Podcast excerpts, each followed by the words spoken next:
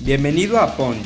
En este episodio encontrarás una fascinante plática con una gran personalidad, quien por medio de su historia nos inspirará a volvernos imparables. Además, nos dará grandes consejos de vida y nos contará cómo ha podido levantarse de los knockouts que ha recibido. Prepárate para aprender y disfrutar. Esto es Punch y yo soy Elio Mizrahi. Hola Puncher, bienvenido un martes más a Punch. Hoy estoy muy contento porque tenemos con nosotros a Gabriel Pontones, una gran personalidad de la cual estoy seguro vamos a aprender muchísimo. Gabriel, bienvenido a Punch, gracias por estar aquí con nosotros. Muchísimas gracias a ti, Elio, gracias por invitarme. Gabriel, mejor conocido como el Rasta, es amante de la naturaleza, la adrenalina y los deportes extremos desde temprana edad. Más tarde, encontró lo que se convirtió en su trabajo y pasión, el cine, la foto y el video. Maestro del aire, fuego, tierra y agua, y una mente brillante con consejos increíbles que aportar. Bueno, pues gracias por estar aquí, sin duda va a ser un episodio increíble. No, pues muchísimas gracias. Este, me, me echas demasiadas flores, pero te lo agradezco muchísimo. Siempre al inicio de cada episodio tenemos una sección de preguntas llamada ya 5D. Son cinco preguntas cortas con respuestas muy cortas, ¿va? Ok, ¿así lo primero que me llega a la mente o, sí, lo, literal. lo pienso tantito? Lo primero que te llega a la mente. Órale. Descríbete en tres palabras. Madres, ya, ya perdí. este, inquieto, aventurero y libre. ¿Cuál es tu pasión? El cine y los deportes. ¿Qué te pone de buen humor? Eh, ver una buena película con mi esposa eh, en algún lugar padrísimo o estar perdido en algún bosque. Esa me gusta más, estar perdido en el bosque. ¿Qué te gustaría que te regalen? ¿Que me regalen? Sí.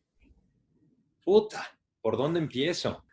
Pues me gustaría que las cosas, ahora que regresan disque a la normalidad, no regresen a lo que era la normalidad, sino de verdad que el ser humano despierte y tenga una nueva conciencia y nos replanteemos una nueva manera de, de convivir y de llevar a cabo eh, nuestras relaciones, nuestra economía, toda nuestra modernidad, eh, encontrar otra manera de hacerlo.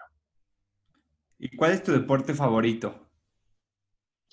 Puta, son demasiados. Este, ahorita en este preciso momento, eh, motoenduro es lo que más estoy haciendo, es lo que más fácil tengo, pero lo que más me gusta es kitesurf.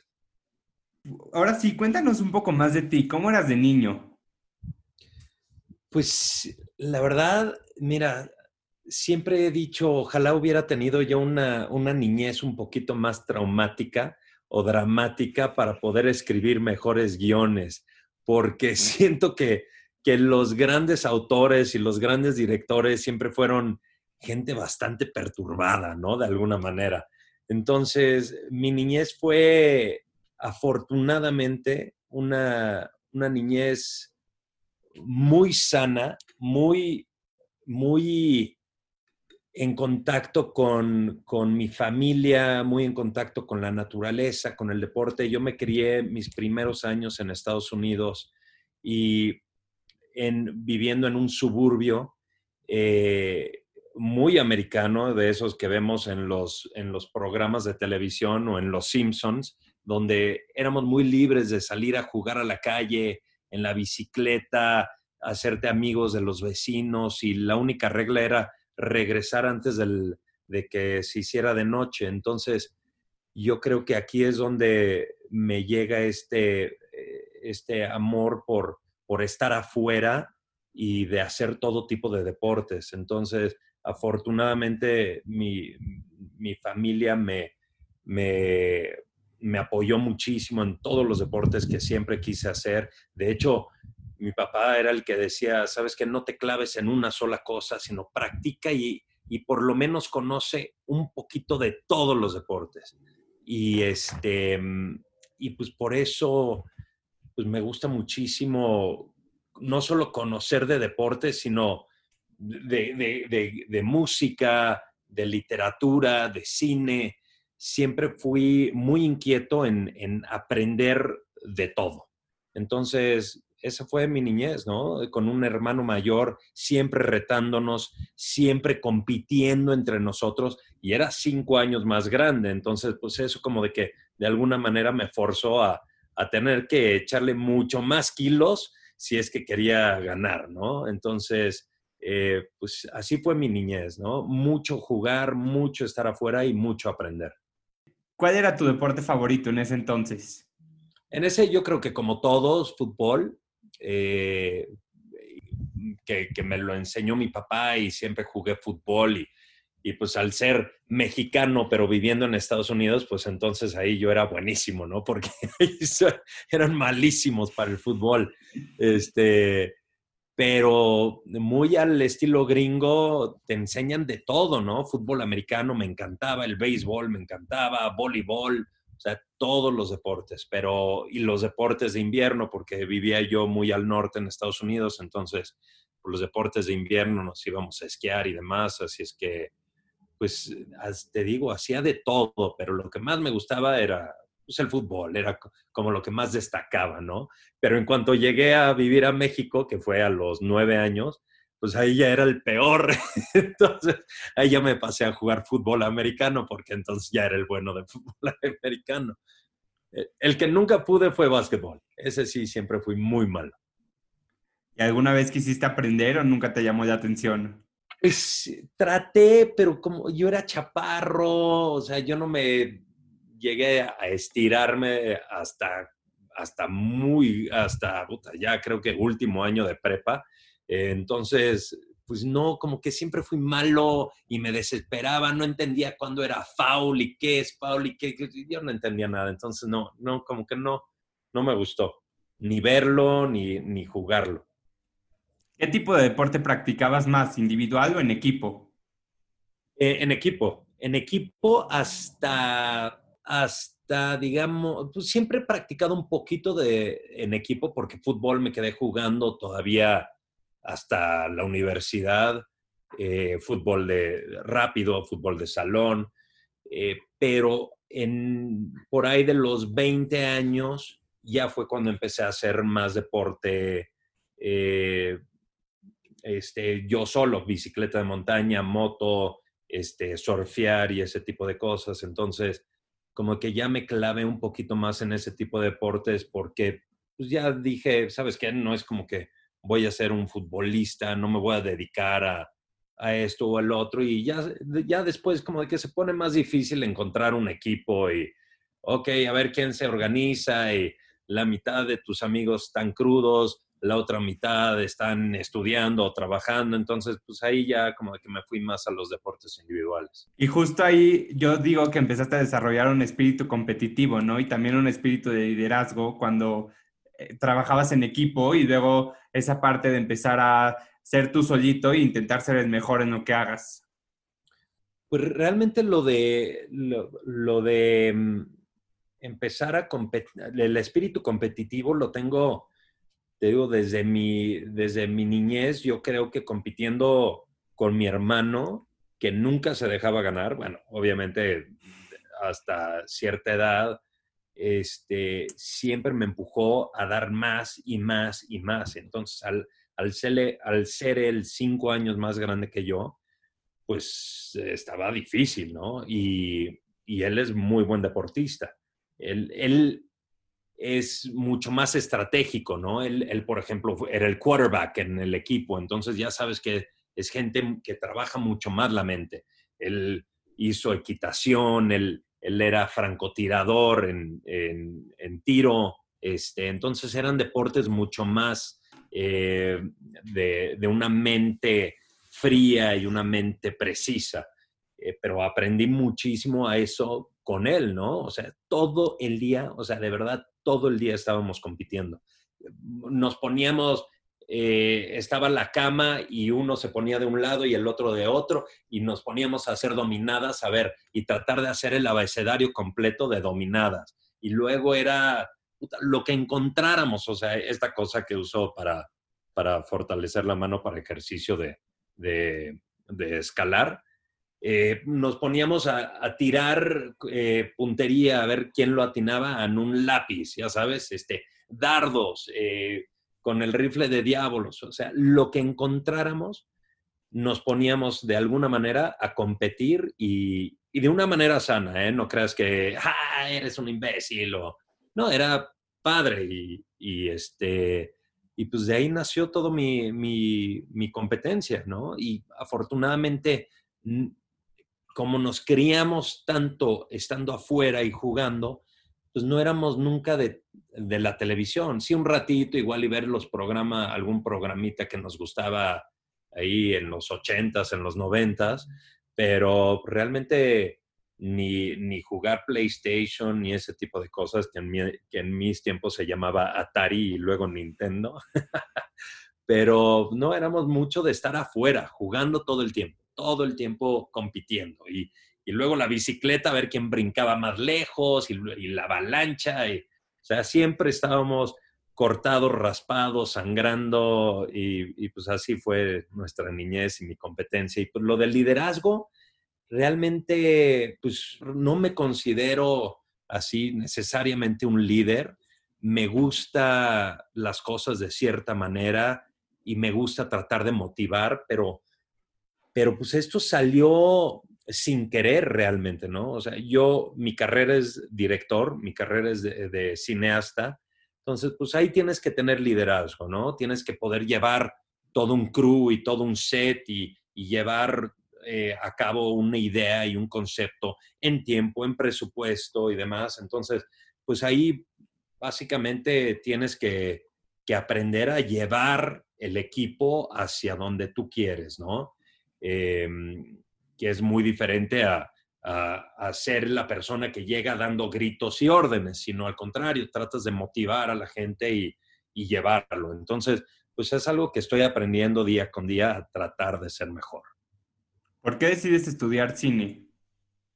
Siempre me llamó mucho la atención, siempre fui muy eh, creativo desde chico, me encantaba escribir historietitas, me encantaba dibujar, era yo el del salón que siempre están regañando porque está dibujando, este, porque está nada más asomado por la ventana. De hecho, me prohibían sentarme en la ventana porque siempre estaba distraído viendo para afuera, imaginándome cualquier estupidez. Este, y, y de ahí siempre fue una mente creativa y en algún momento estaba entre estudiar arquitectura o cine pero me daba mucho miedo el cine, porque pues ya sabes, es, una carrera muy difícil eh, para, para sobrevivir o hay mucha competencia o vivir bien, o por lo menos como eh, cada quien quisiera.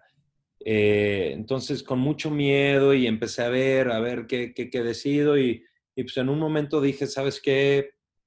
Pues sabes qué, tengo que por lo menos intentarlo, ¿no? Es, no, no hay peor sentimiento de algo que no lo hiciste porque no te atreviste, ¿no? O no te animaste. Entonces dije, vamos a ver, y estudié comunicación. Este, ahí fue mi papá quien me, quien me convenció, ¿sabes qué? ¿Por qué no, en vez de estudiar cine directamente, estudias comunicación y ya si te gusta comunicación, donde ahí vas a tener un poco de todo, ¿no? De cine, de radio, televisión, eh, publicidad, periodismo, un poco de todo. Y ya si ves que cine realmente es lo que quieres, pues entonces ya haces una especialización o tomas un diplomado, una maestría o algo así. Entonces así lo hice y, y sí, me gustó muchísimo el cine y terminando la carrera fue que me fui a, a especializar unos años a Nueva York, a seguir estudiando ya en forma la, carrera de dirección. Y luego formas parte de Big Brother, el primer reality show en nuestro país. ¿Cómo fue que formas parte de este reality? Pues eso fue pura casualidad. Em, regresaba yo de estudiar cine en Nueva York, justamente era 2001. Eh, poco tiempo después de las Torres Gemelas es que decido, sabes que ya me voy a regresar a México. Eh, llevaba ya tres años viviendo en Nueva York y dije, listo, vámonos a México, es hora de hacer los cortometrajes y todas estas ideas que tenía. Y llegando a México, un amigo me dice, oye, hay este nuevo programa que va a salir, serías buenísimo entrando.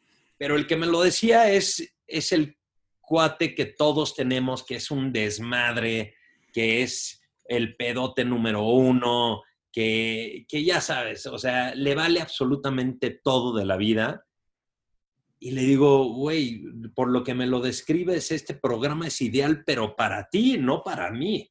No, no, ¿cómo crees? Yo no podría. Él trabajaba en Coca-Cola.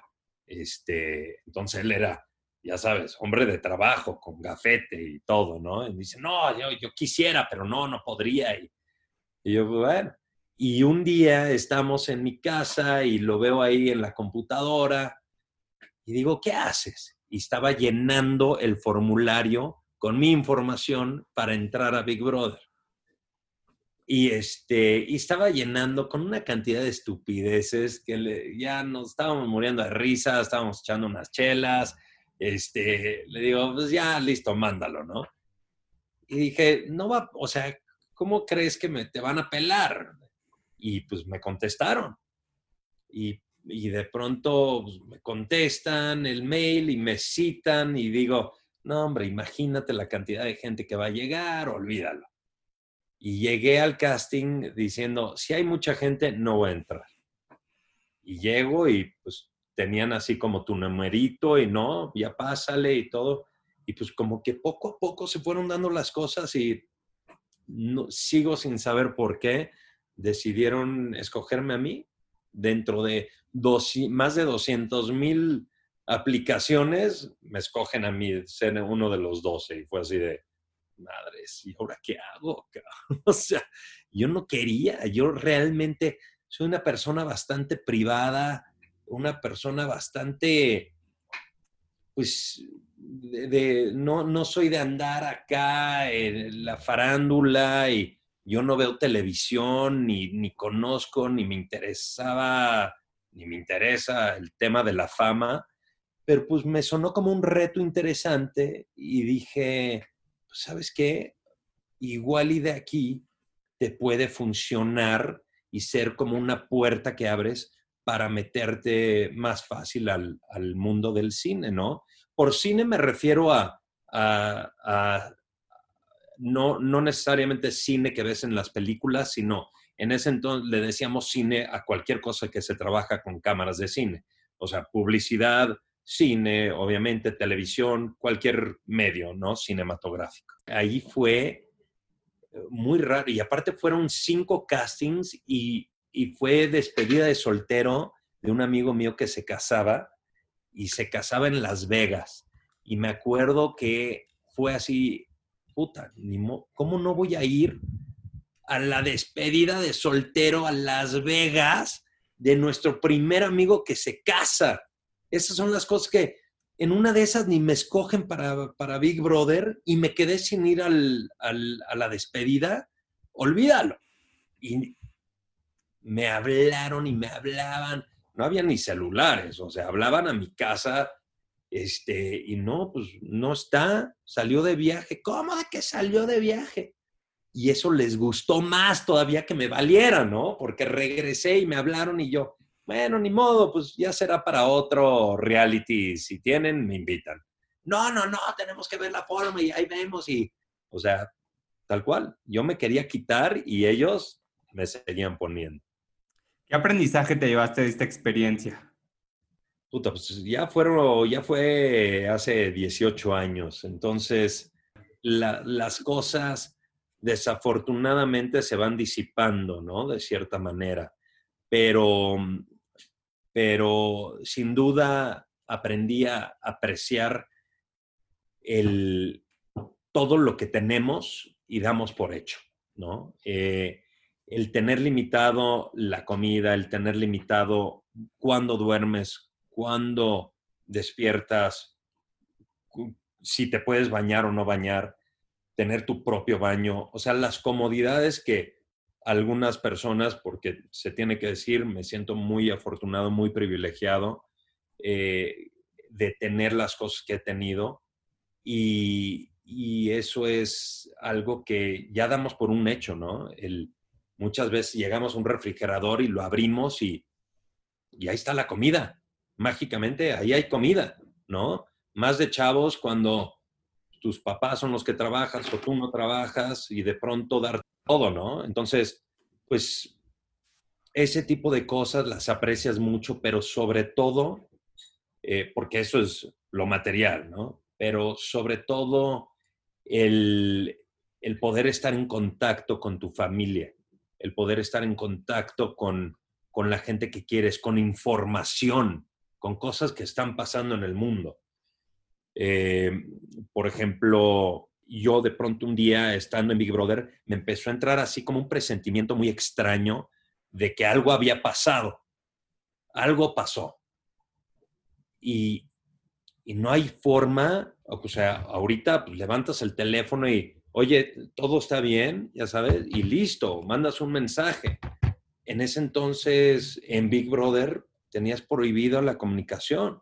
Entonces, no tienes teléfono, no tienes forma de comunicarte con el mundo exterior, ni que el mundo exterior se comunique contigo. Entonces, pues sí, era, fue, es un sentimiento muy extraño y, a la vez, puta, te, te hace sentir muy expuesto, ¿no? A, al, a la falta de cosas que normalmente estás acostumbrado a tener eh, en día a día. Así es que eso es lo que más aprendí, ¿no? Al, al valorar las cosas que damos por hecho. Cosas tan sencillas como poder agarrar un libro si tienes ganas, poder prender la tele y ver las noticias, este, todo ese tipo de cosas, ahí lo pierdes por completo. Entonces, aprender a valorar es de lo más importante.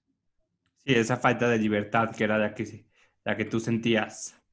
Sí, no, bueno, y la falta de libertad, bueno, estás encerrado en una casita de, de 50 metros con otras 12 personas, pero eso no me costó tanto trabajo, ¿no? Eso pues ya como de que lo vi como un reto y listo, lo cumplimos y de eso se trata, ¿no?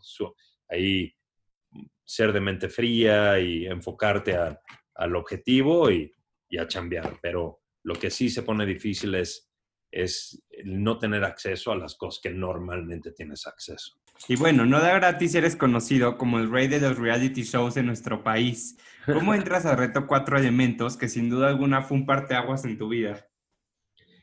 Sí, sí, eh, nada como Big Brother de parteaguas, ¿no? Porque ahí sí definitivamente entré a la casa de Big Brother siendo, como se dice habitualmente, un don nadie, ¿no? Y entro a una puerta y tres meses y medio, 106 días después, se abre esa misma puerta y ahí sí, tú imagínate, 2002, no existe Netflix, no existe Apple TV, no existe nada de esas cosas, no, no, hay, no hay los celulares, los smartphones como hoy en día. Entonces, lo único que había de entretenimiento es o ir al cine o ver televisión. Entonces, ahí sí, para ponerte un ejemplo, la final de Reto Cuatro Elementos creo que la vieron cuatro millones de personas. La final de Big Brother la vieron 40 millones de personas. Entonces, ahí sí salgo de Big Brother y mi vida cambió por completo, ¿no? O sea, y no estoy hablando de, ok, si vas a ciertos lugares ahí como que te reconoce la gente, no, ahí donde fueras, donde fueras, llámese el mercado de abastos o al centro comercial Santa Fe, o sea, la gente te frenaba y te tomaba fotos y no, ay, por favor, y, y en los antros, y en los antros desde los más mamones hasta los barecitos más rascuaches, todo era, no, todos hablaban del tema, todos hablaban del tema, hasta los que decían, ah, ya no veo eso, todos lo veían.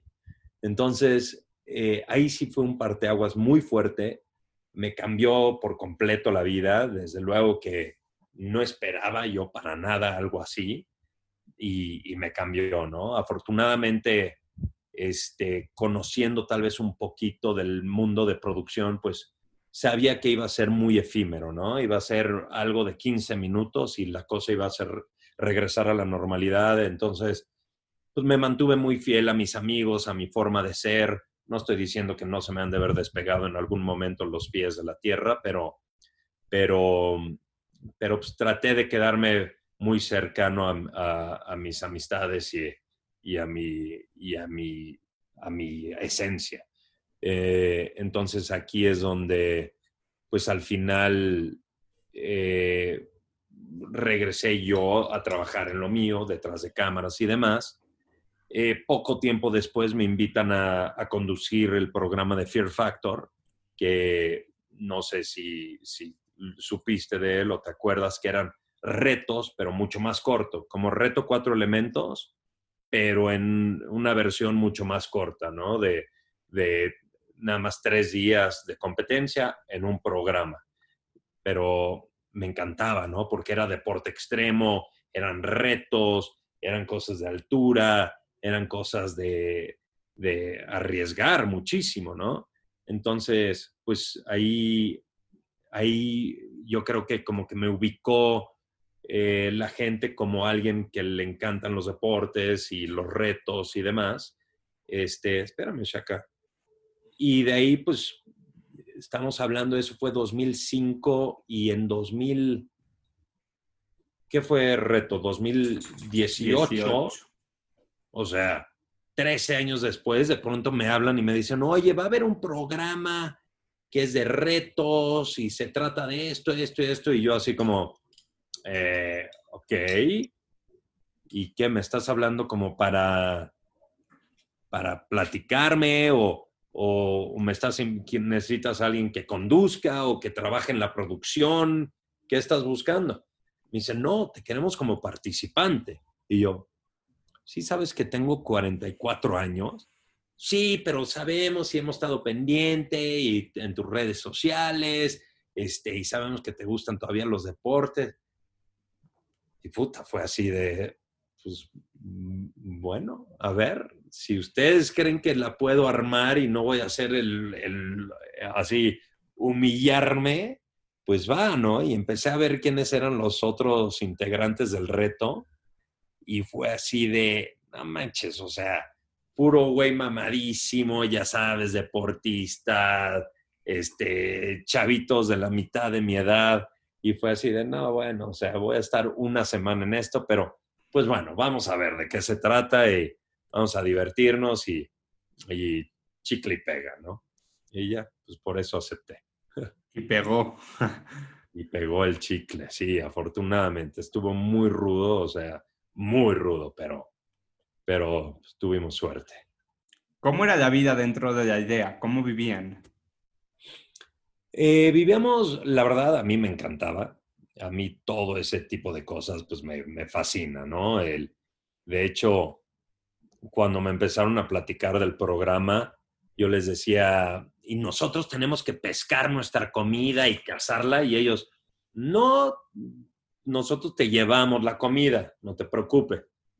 Y yo, ah, ok, pero la cabaña nosotros tenemos que construir nuestra propia, así, con palmeras y y dice, no, no, no te preocupes, nosotros te vamos a construir tu cabaña. Y yo, pues, dicen, ellos los querían proteger y tú querías el extremo. Sí, yo, yo estaba más así listo como para una especie de survivor, ya sabes.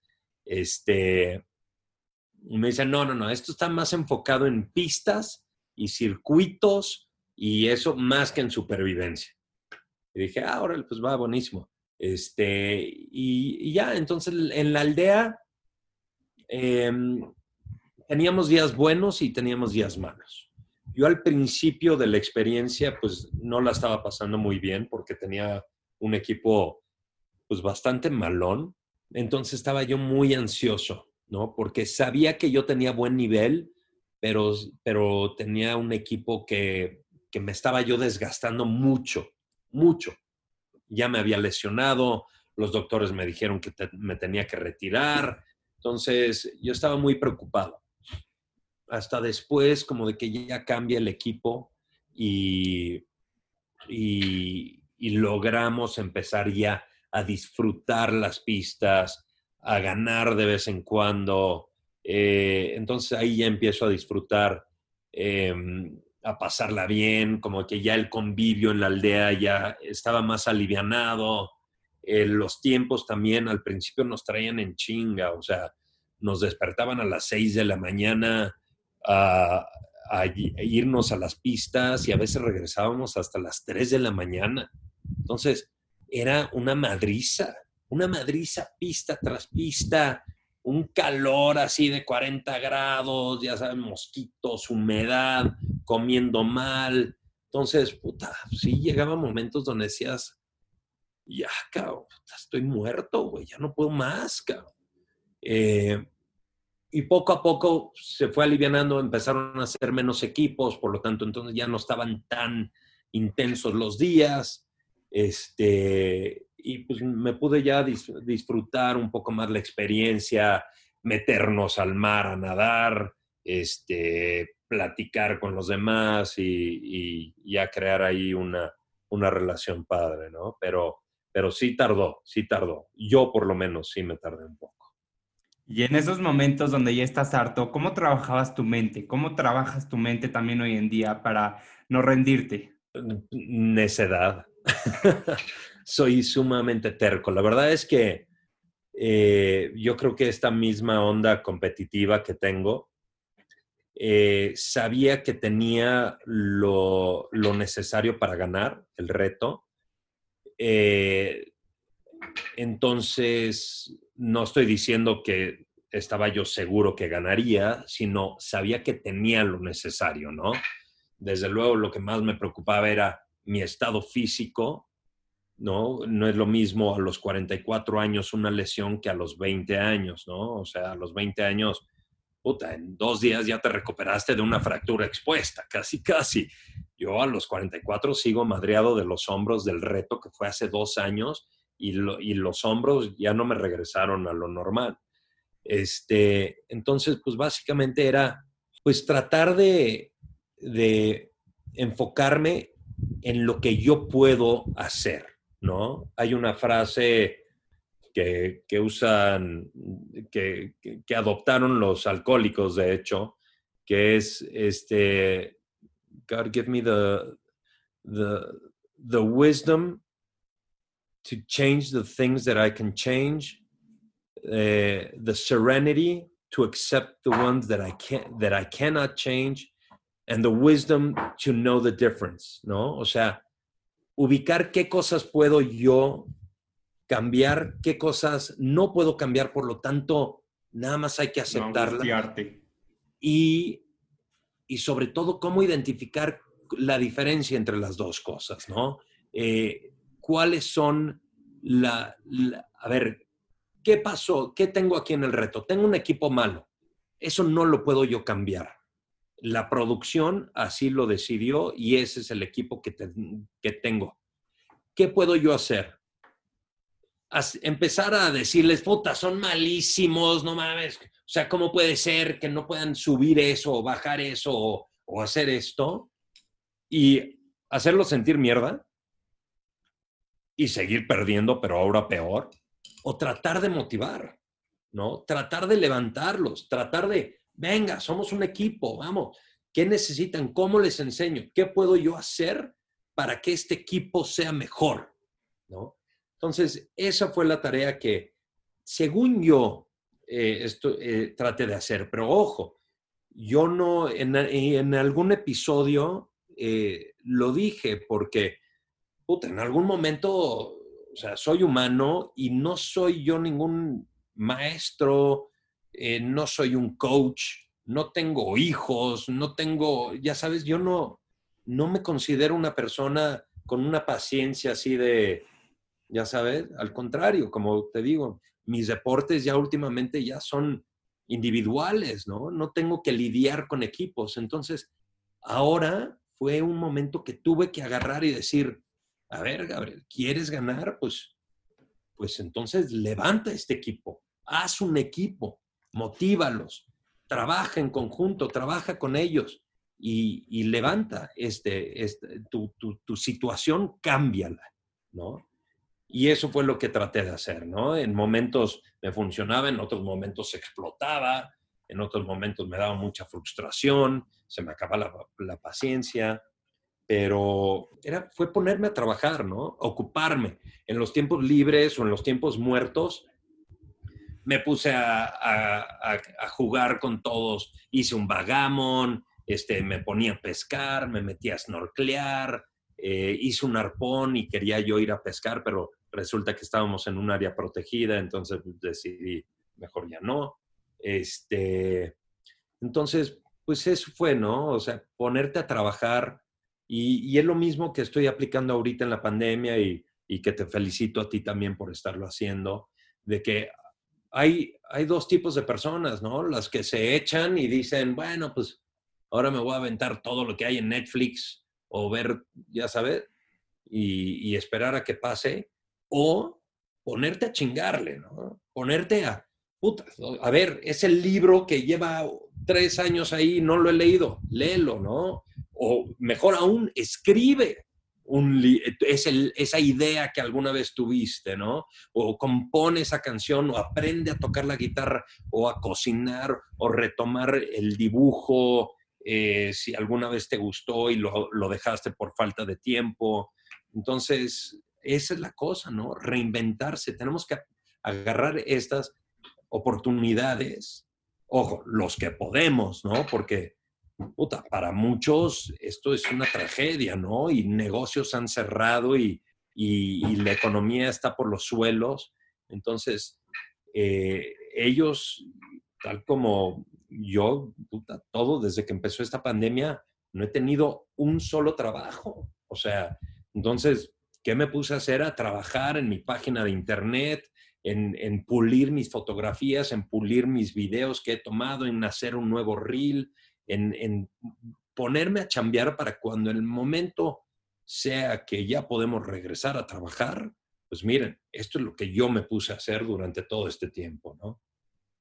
Entonces, ese, ese es básicamente mi, la filosofía que usé en Reto Cuatro Elementos, aprovechar el tiempo y es lo que, lo que estoy haciendo ahorita. ¿Qué consejo nos puedes dar para nunca dejar de reinventarnos? Puta, nunca crezcan.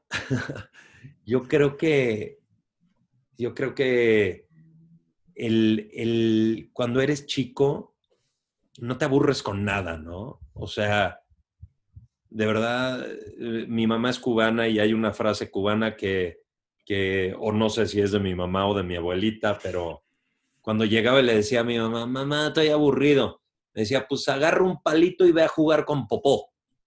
Y era así de, ¿qué? Y es básicamente, ¿cómo te vas a aburrir? O sea, hay tantas cosas que podemos hacer, ¿no? Eh, y, y tal cual, en el momento, o sea, el mundo siempre está evolucionando, el mundo siempre está cambiando, nadie va a frenar para esperarnos a nosotros. Entonces, la idea es evolucionar con el mundo. Eso es, la, o sea, yo no soy mucho de redes sociales, este, sí, tengo Facebook y tengo mi Instagram y tengo mis, pero no es como que estoy, soy de los que están así, ¿no? Yo estoy, puta, jugando afuera todo el día y básicamente, pues, cuando me di cuenta, mira, sabes que tú eres cineasta, tú eres publicista, si, eres, si te vas a convertir en de los de que, no, eso de redes sociales es una mierda y nada más es perder el tiempo y, pues entonces te quedaste atrás, güey. Te quedaste atrás y te perdiste de una oportunidad de trabajo ¿Por qué? Porque, porque ahorita la gran mayoría de mis clientes están saliendo con, oye, quiero hacer videos de Instagram, quiero hacer videos de Facebook, quiero hacer esto, quiero hacer lo otro.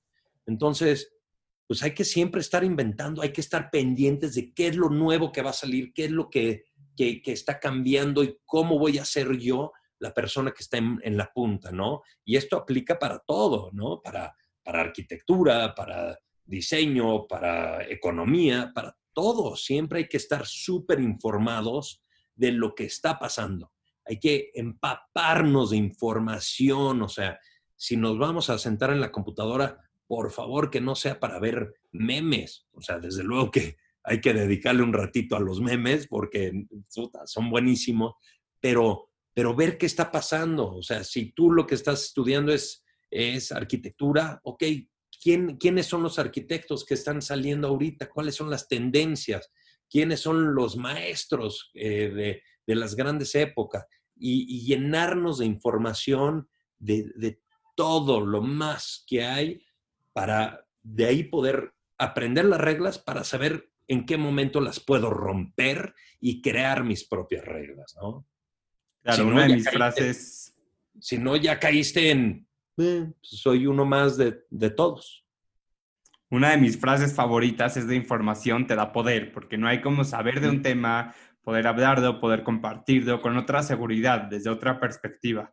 Totalmente, totalmente. O sea, puta, todos nos da toda la hueva del mundo escuchar de política, bueno, no a todos, a muchos, y más ahorita como está, y ya todos estamos hartos de escuchar de la pandemia, y ya todos estamos hartos a veces de, de que si Trump o esto, pero ¿sabes qué? Son cosas que, que nos afectan. Entonces hay que estar involucrados en qué va a pasar ahorita en las elecciones en Estados Unidos y por qué nos conviene Biden sobre Trump o por qué nos conviene este, Macron en Francia o por qué, qué cosas nos están afectando, aunque no me afecten directamente, pues por aquí o por allá puede llegar a afectar. Así es que es la mejor frase esa, ¿no? la información es poder. Entonces hay que agarrar toda esta información. ¿Qué le agradeces al reto Cuatro Elementos? Le agradezco el, puta, el, el, el que me haya dado una oportunidad de, de, vivir otra vez esta niñez que, de competencia que me encanta, de jugar otra vez, de sentirme niño. Le agradezco el, haberme despojado del maldito celular por tres meses, este, el, el haberme aislado, el volver a ponerme en contacto con la naturaleza de cierta manera y extrañar otra vez a mi esposa, a, mis, a mi hermano, a mis sobrinos, a mis papás, a mi familia, ya sabes que, que todos tenemos tan en contacto en menos de un segundo, este, todo este tipo de cosas, pues, pues aprendí a, extrañarla otra vez, ¿no? A, valorarla, tal como me pasó en Big Brother alguna vez, esto de poder levantar el teléfono y contactar a las personas que quieres o de abrir un refrigerador y, todo ese tipo de cosas. Entonces, eh, apreciar mucho lo que tienes, a no dar por hecho las cosas que tienes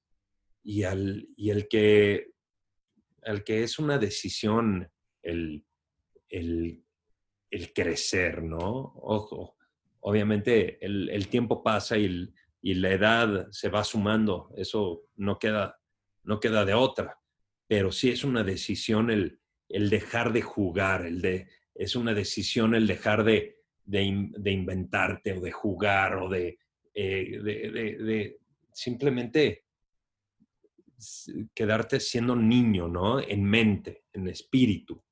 Entonces, eso me dio el reto y, y, de ahí tal cual, o sea, puta, regresé otra vez, ya había medio dejado un poquito los deportes y demás y pues de ahí regresé y ahora estoy haciendo una vida mucho más eh, sana en cuanto a estar afuera, ir a la naturaleza, ir a explorar, ir a echar las chelas con los amigos, o sea, todo eso es, es algo padrísimo, ¿no? Que, que muchas veces damos por hecho.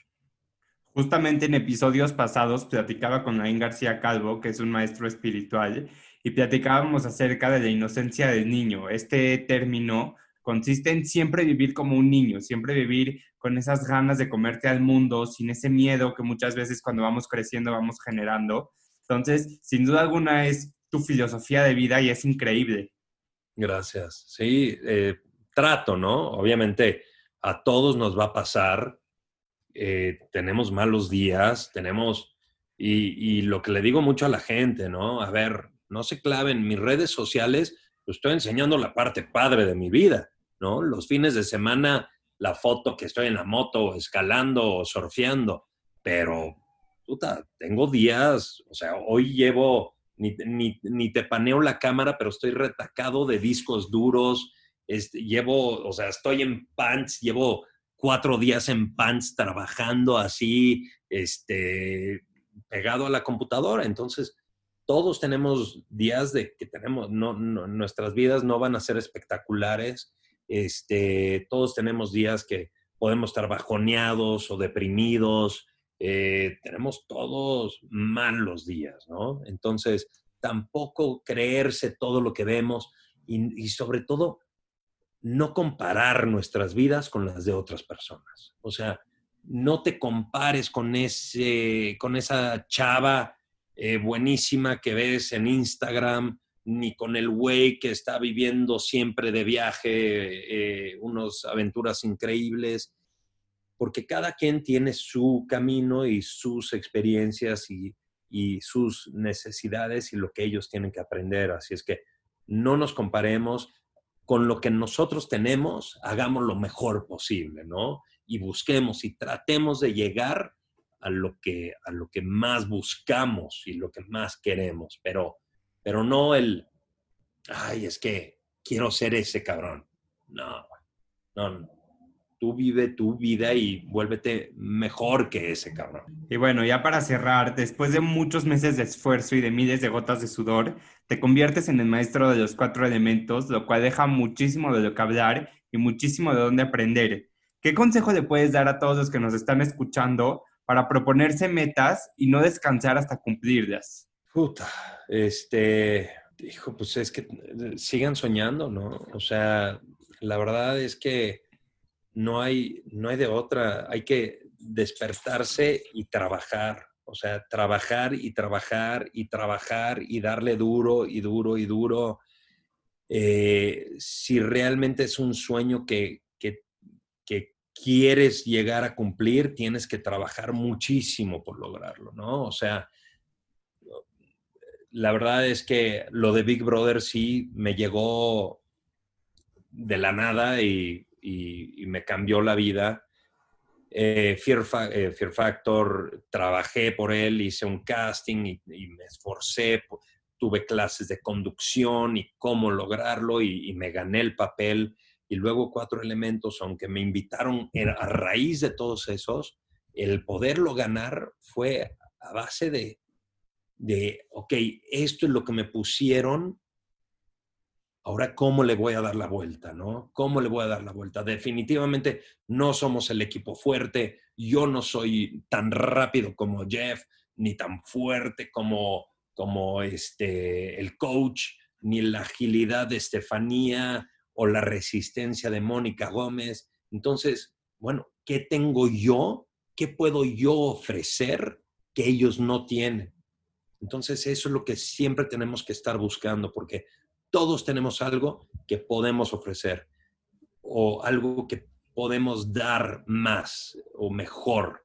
Entonces, agarrar eso y explotarlo al máximo, ¿no? Aprender, seguir estudiando constantemente, aprendiendo para para, en algún momento llegar y, poder levantar ese, ese trofeo, ¿no? Que en mi caso fue cuatro elementos, en, el programa, en mi vida personal es ganarme un proyecto para dirigir, este, y una vez que lo diriges, que quede de poca madre. Entonces, pues, siempre hay que estar chambeando y chambeando y chambeando y reinventándonos y echándole ganas porque pues, muy, muy de vez en cuando te caen las cosas así de, ay, mira, qué padre, ¿no? Entonces hay que salir y buscarlo y quedarnos con hambre y no tener miedo a proponer estupideces, ¿no? O sea, no, mejor no digo nada porque pues, creo que no es genial mi idea. No manches, propone estupideces, ahí es donde salen las buenas ideas, ¿no? Entonces, puta, pues no sé, o sea, me gustaría, me encantaría saber realmente la respuesta porque pues yo también sigo todos los días aprendiendo, ¿no? Y, aprendo de gente como tú, como aprendo de, gente como ellos, ¿no? De todo mundo podemos seguir aprendiendo. Entonces eso es bien importante. Pues bueno, muchísimas gracias por este episodio, gracias por esta entrevista, la verdad la disfruté muchísimo. ¿Cómo te podemos encontrar en redes sociales? Eh, estoy en todo como el Rasta MX. Eh, esas son Instagram, Facebook, Twitter, que la verdad no lo he abierto en Facebook, pero Instagram es donde estoy y, y, mi, y mi Instagram de fotografía y mis producciones y demás, con que pronto voy a estar sacando ya todo. Ah, mi nueva página de internet, que no te metas en el celular, es gabrielpontones.com. Ahí está mi trabajo. Sigo puliendo y subiendo mi nuevo material, pero ahí está, gabrielpontones.com.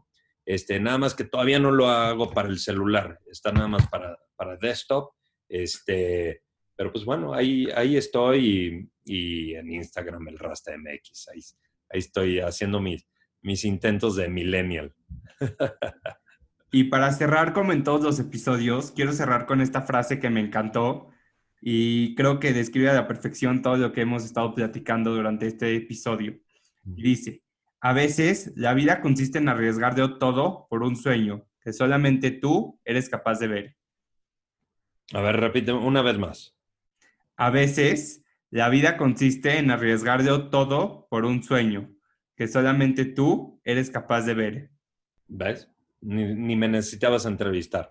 Ahí está, y eso es, o sea, está perfecto, es buenísimo. Eso resume todo. O sea, hay que arriesgar, ¿no? Es lo que decía, tú di estupideces porque nunca sabes dónde puede estar la clave de justo lo que estaban buscando. En cualquiera de las cosas, ¿no? En medicina, en, en diseño, en artes, en lo que sea, tú propone y propone y propone y, e inventa y juega y descubre y, eventualmente va, vas a pegar. Así es que está padrísimo. Pues bueno, muchísimas gracias por este episodio, estuvo increíble, gracias por compartirnos tu conocimiento, por tu tiempo. No, hombre, muchísimas gracias a ti, Elio, y, de verdad felicidades. Eh, esto es lo que necesitamos, ¿no? Gente como tú que, no se siente esperando que les llamen y, les solucionen las cosas, sino, ¿sabes qué? Tengo el tiempo, tengo que estar encerrado, ¿qué puedo hacer? Déjame contacto. O sea, chicle y pega, ¿no? O sea, en una de esas has mandado correos para invitar a gente y no te han contestado.